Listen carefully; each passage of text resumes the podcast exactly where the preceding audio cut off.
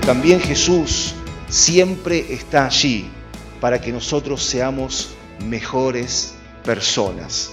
Si usted va al libro de Hechos, capítulo 4, verso 13, allí están en una situación Pedro, Juan, testimoniando de Jesús, dando a conocer, levantando el nombre de Jesús. Y dice verso 13 de Hechos 4, entonces viendo el denuedo de Pedro y de Juan, y sabiendo que eran hombres sin letras y del vulgo, se maravillaban y les reconocían que habían estado con Jesús.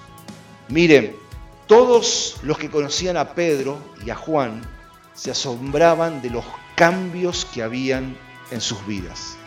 Eran personas comunes, corrientes, lo más bajo de la sociedad, pero caminaban con Jesús y ya se empezaban a ver los cambios en la vida de aquellos que caminaban cerca de Jesús. En Hechos, un poco más adelante, capítulo 11, verso 26, dice, y se congregaron allí todo un año con la iglesia y enseñaron a mucha gente y a los discípulos se les llamó cristianos por primera vez en Antioquía. Los llamaron cristianos porque se parecían a Cristo, porque empezaban a hablar igual que Cristo, empezaban a amar igual que Cristo, empezaban a servir igual que Cristo. Estar con Jesús nos transforma para bien.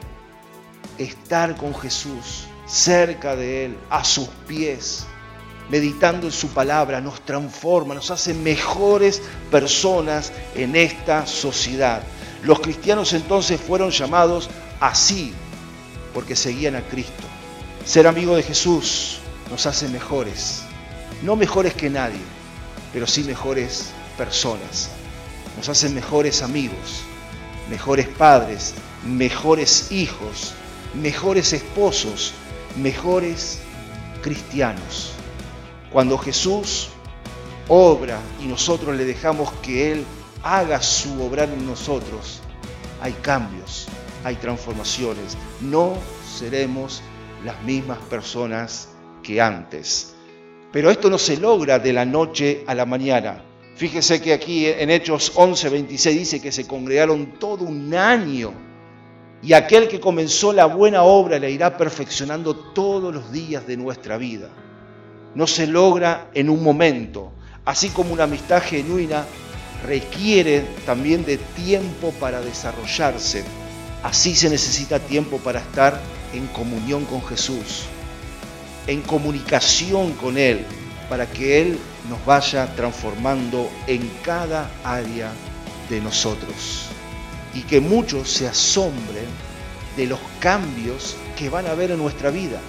Y sea tal el asombro que muchos quieran tener lo que nosotros tenemos.